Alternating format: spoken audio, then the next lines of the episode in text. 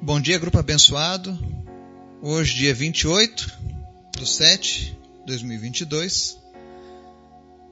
Mais um dia que o Senhor nos presenteia, onde temos a oportunidade de conhecer ainda mais a Sua palavra, a Sua vontade e assim podermos andar junto com Ele, cada vez mais próximos.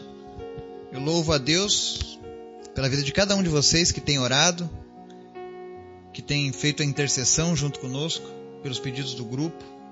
É muito bom quando a gente chega num dia como ontem, ouvindo milagres que Deus está realizando no meio do seu povo.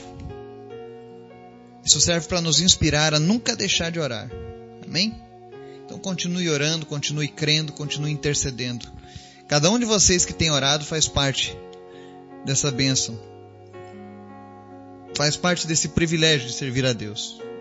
Hoje, nós vamos continuar ainda assim a nossa leitura do livro de Isaías e nós vamos ver a visão de Deus com relação aos rebeldes, aos idólatras. Vamos ver ali também sobre a questão da morte dos justos e qual é o benefício daqueles que abandonam tudo para servirem a Deus. Vai ser uma daquelas palavras que alguns podem não achar boa, outros celebrarão diante do Senhor, mas a grande verdade é que toda ela demonstra o amor, a justiça e o cuidado de Deus para conosco. Amém? Mas antes da gente começar o estudo, quero convidar você a estar orando, intercedendo pelos nossos pedidos, intercedendo pelas famílias deste grupo, pela minha vida. Quero pedir também que você esteja semeando a palavra de Deus com outras pessoas. Evangelize, fale de Jesus para as pessoas, compartilhe essas mensagens. Hoje eu celebro também o nosso Spotify, 12 mil audições, mais de 12 mil audições no Spotify em dois anos alcançou 37 países com essas mensagens que nós compartilhamos aqui no grupo. Então, 12 mil vezes foi ouvida a palavra do Senhor. Então esteja orando para que ela alcance mais pessoas. Não por causa de números, não por causa de colocação, mas porque são pessoas que estão conhecendo o Evangelho. Pessoas que estão se libertando do pecado e encontrando a paz no Senhor Jesus. Amém? Vamos orar? Obrigado, Deus, por tudo que o Senhor tem feito, pela tua graça, pelo teu amor, pela tua bondade, pela tua justiça, pela tua salvação. Nós te agradecemos, bendizemos o teu nome. Te agradeço, Deus, pelas pessoas que nos ouvem, que são alcançadas por esse estudo todos os dias. É a tua obra, Senhor. É o teu trabalho, Pai, alcançando cada uma dessas pessoas. Continua, Deus, me capacitando para levar essa mensagem. Que eu não venha falar de mim, mas venha falar do teu Espírito Santo, da tua palavra. Que a tua palavra produza justiça e salvação na vida daqueles que estão recebendo ela. Fortalece cada pessoa deste grupo. Anima. Que elas cresçam na fé a cada dia e que elas possam realizar milagres, que elas possam realizar a tua obra onde quer que elas estejam, Pai. Eu oro para que o Senhor fortaleça cada família, cada pessoa que nos ouve nesse momento, em nome de Jesus. Que os milagres façam parte do seu dia a dia, que o sobrenatural seja natural para cada um de nós, Pai. Porque nós somos filhos do Rei, nós somos filhos do Pai Todo-Poderoso. Que isso seja sempre uma máxima nas nossas vidas, Pai. Nós te amamos, Pai. Visita agora as pessoas que nos ouvem. E porque tu és bom, porque tu és poderoso, Senhor, cura todas as enfermidades agora que acometem a vida dessas pessoas. Entra com provisão, Deus, na área financeira. Em nome de Jesus, aqueles que estão desempregados, que o Senhor esteja abrindo uma porta em especial para a vida do Guilherme Baquete. Meu Deus, em nome de Jesus, abre uma porta de trabalho para ele. e para os demais que estão desempregados. Eu te apresento também, Senhor, a minha empresa, os documentos que estão precisando da atuação. Em nome de Jesus, Senhor, esteja, meu Deus, agindo de uma maneira sobrenatural na papelada da minha empresa também. Faz o teu milagre, Deus. Nós precisamos desses registros e só o Senhor tem esse poder, Pai. Visita também o Joaquim Felipe, nós te agradecemos pelo novo fígado e cremos, Pai, que se o Senhor atendeu essa oração e entregou esse fígado a ele, não haverá rejeição. Em nome de Jesus, nós rejeitamos agora toda palavra contrária, Deus, todo diagnóstico contrário, Senhor, ao presente do Senhor na vida do Joaquim Felipe. E que ele possa te conhecer, meu Deus, e que ele possa te servir e testemunhar o teu poder sobre a vida dele. Te apresento também a vida do Roberto Vilk, que teve um diagnóstico de inflamação nas veias do cérebro, em nome de Jesus. Toda inflamação cesse agora. Que o seu cérebro seja restaurado em nome de Jesus. Senhor, eu oro para todas as pessoas agora que estão sofrendo com problemas no cérebro. Tumores, em nome de Jesus, desapareçam agora. Cérebros sejam restaurados agora. Funções cerebrais sejam restauradas em nome de Jesus. Cura também os, os que lutam contra o câncer nessa hora. Que o organismo dessa pessoa agora seja tomado, Deus, de uma forma sobrenatural. Por um poder de cura, Deus. E todo câncer desapareça agora, em nome de Jesus. Eu oro também, Deus, pela vida da Edileuza. Nós repreendemos, a Deus, toda enfermidade nos seus pulmões. Pulmões sejam restaurados em nome de Jesus toda doença, toda deficiência respiratória seja sarada em nome de Jesus. Porque tu és bom, Pai. Tu és misericordioso. Mas nós também te pedimos, Pai. Fala conosco através da tua palavra e nos ensina a aceitar a tua verdade. Nos ensina, Deus, a mudar aquilo que nós não podemos, mas que é necessário para andar contigo. Fala conosco, Pai, em nome de Jesus. Amém. Palavra de hoje, Isaías 56. Nos dias anteriores nós vimos Deus se declarando ao seu povo, declarando o seu amor. E vimos também a justiça de Deus com relação a todas as coisas. E hoje nós vamos ver ele usando o profeta para trazer mais uma mensagem para nós. Nós vamos fazer uma leitura do verso 1 ao verso 13, que dizem assim: o justo perece, e ninguém pondera isso em seu coração. Homens piedosos são tirados, e ninguém entende que os justos são tirados para serem poupados do mal. Aqueles que andam retamente entrarão na paz, acharão descanso na morte. Mas vocês aproximem-se, vocês, filhos de adivinhas, vocês, prole de adúlteros e de prostitutas. De quem vocês estão zombando? De quem fazem pouco caso? e para quem mostram a língua. Não são vocês uma ninhada de rebeldes, uma prole de mentirosos? Vocês ardem de desejo entre os carvalhos e debaixo de toda árvore frondosa. Vocês sacrificam seus filhos nos vales e debaixo de penhascos salientes. Os ídolos entre as pedras lisas dos vales são a sua porção, são a sua parte. Isso mesmo. Para eles você derramou ofertas de bebida e apresentou ofertas de cereal. Poderei eu contentar-me com isso? Você fez o leito numa colina alta e soberba. Ali você subiu para oferecer sacrifícios. Atrás de suas portas e dos seus batentes você pôs os seus símbolos pagãos. Ao me abandonar, você descobriu seu leito, subiu nele e o deixou escancarado. Fez acordo com aquelas cujas camas você ama e dos quais contemplou a nudez. Você foi até Moloque com azeite de oliva e multiplicou seus perfumes. Você enviou seus embaixadores a lugares distantes. Você desceu ao fundo do poço. Você se cansou com todos os seus caminhos, mas não quis dizer: não há esperança. Você recuperou as forças e por isso não esmoreceu. De quem você teve tanto medo e tremor ao ponto de agir com falsidade para comigo? Não se lembrar de mim e não ponderar isso em seu coração. Não será, porque há muito estou calado, que você não me teme? Sua retidão e sua justiça exporei e elas não a beneficiarão. Quando você clamar por ajuda, que a sua coleção de ídolos a salve. O vento levará todos eles, um simples sopro os arrebatará. Mas o homem que faz de mim o seu refúgio receberá a terra por herança e possuirá o meu santo monte. Amém. Aqui o profeta Isaías muda o seu tom. Primeiro, Deus derrama seu amor, declara sua paixão, seu, sua vontade de cuidar o homem.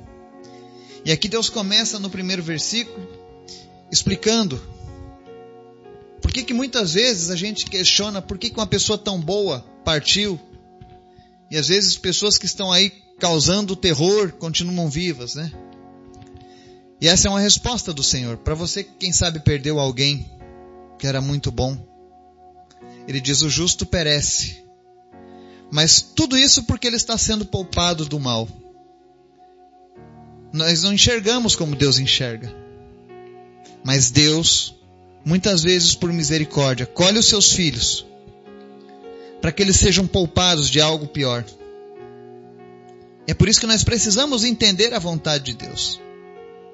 Ainda que seja doloroso, ainda que isso não funcione conosco no momento, mas nós precisamos lutar e entender que a vontade de Deus é boa, perfeita e agradável para os seus filhos. E aí no verso 2 ele diz assim: Aqueles que andam retamente entrarão na paz, acharão descanso na morte. Nós íamos conversando ontem, quando uma pessoa faleceu, e as pessoas costumam dizer: agora Fulano encontrou paz, agora Fulano vai descansar. Só vai descansar aquele que andou em retidão com o Senhor. Eu sei que isso é uma palavra dura. E talvez você pode pensar, Eduardo, isso aí está tirando minhas esperanças. Não, não está. A palavra do Senhor ela é justa. Se a pessoa passou a sua vida cumprindo os desejos do seu próprio coração,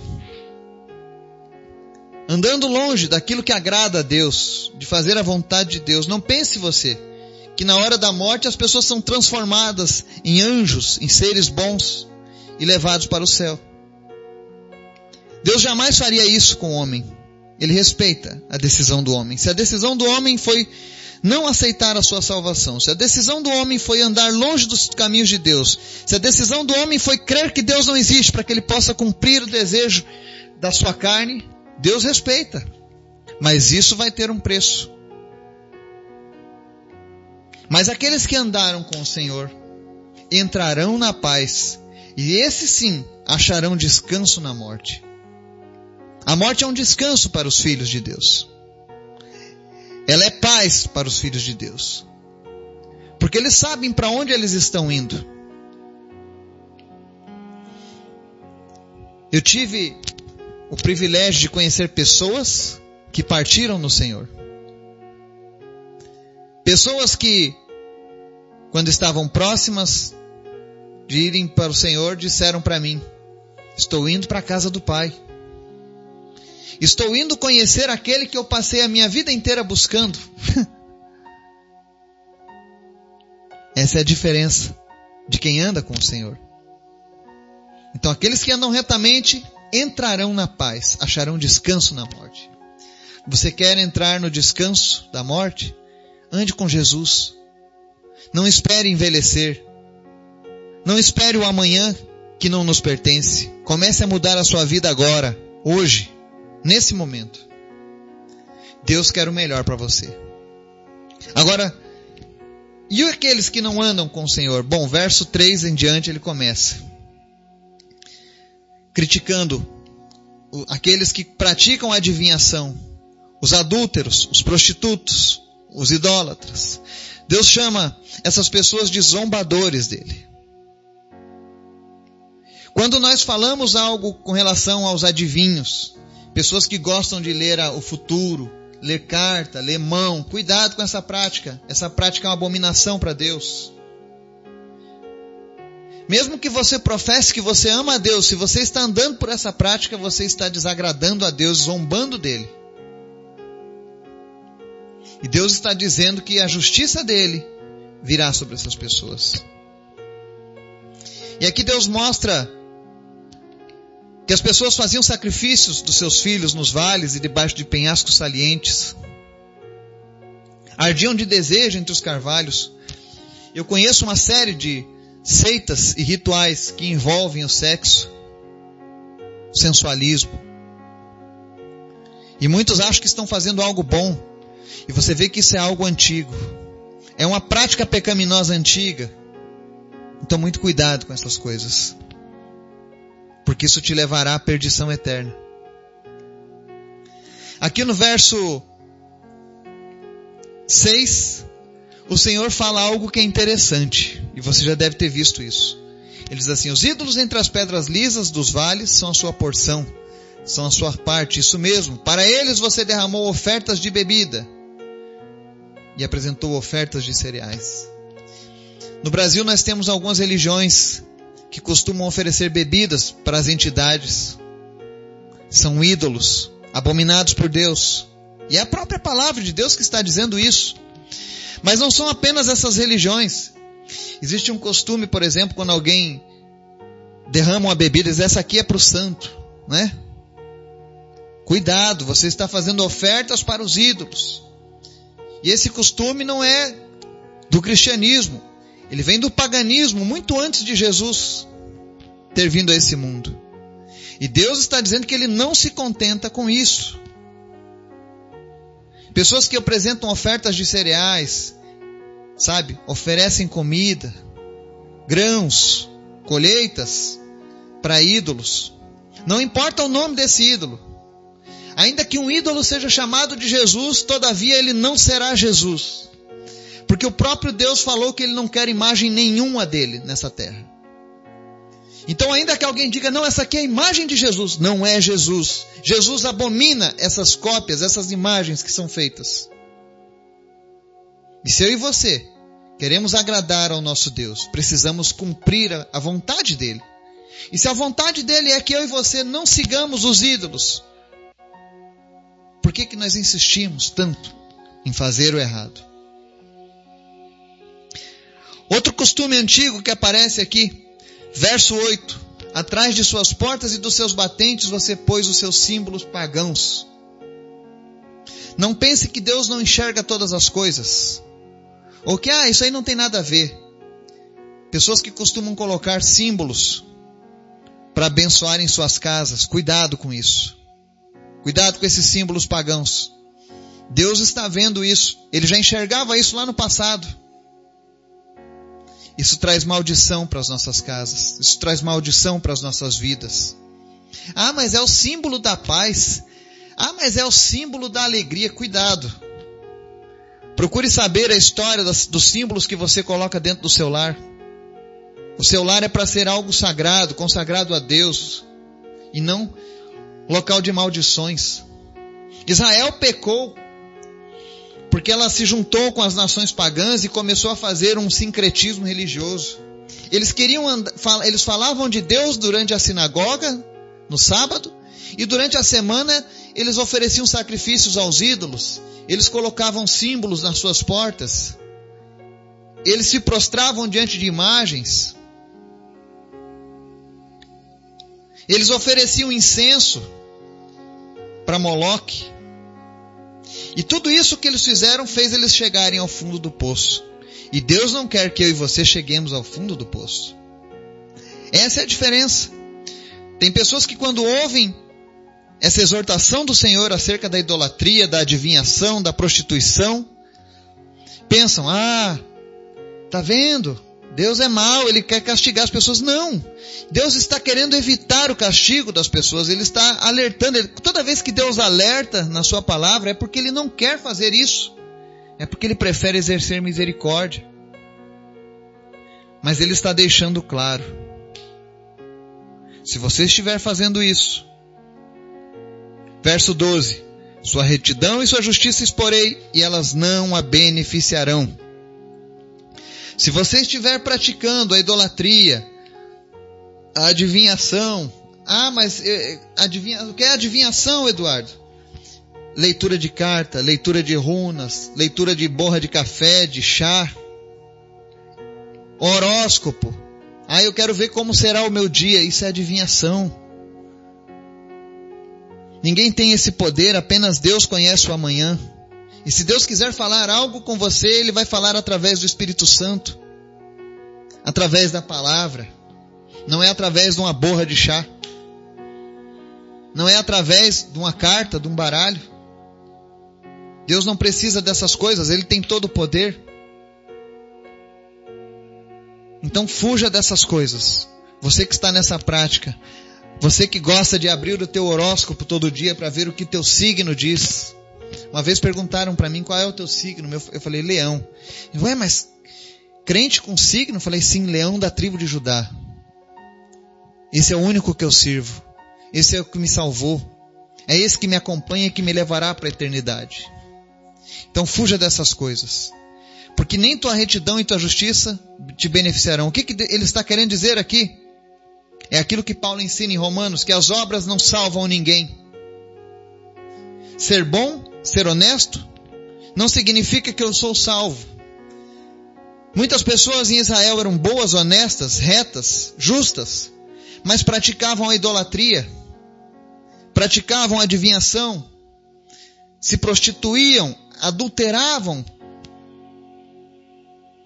Deus leva todas essas coisas em consideração. Mas, mais uma vez eu ressalto, não é esse o desejo de Deus. Isso é um alerta. E para quem acha que a palavra está exortando muito, de maneira árdua, verso 13.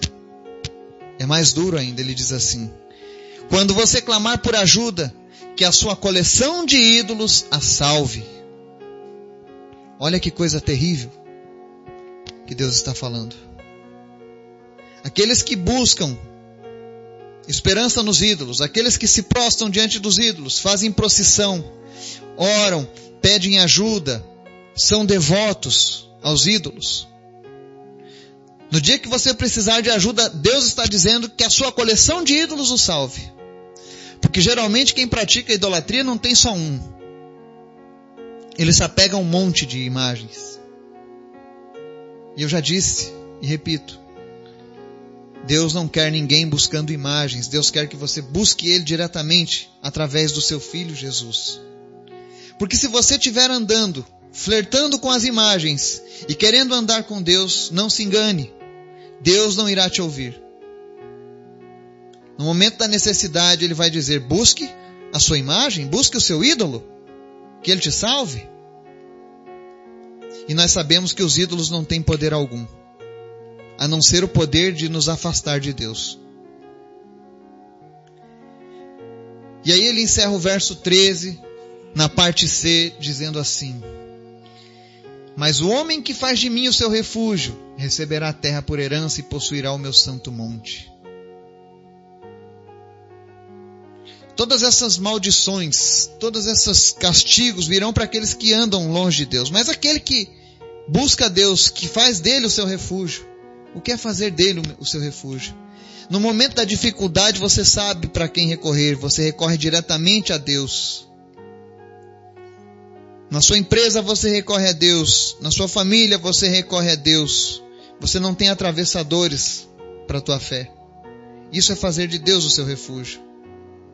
E quem faz isso, com certeza receberá a terra por herança.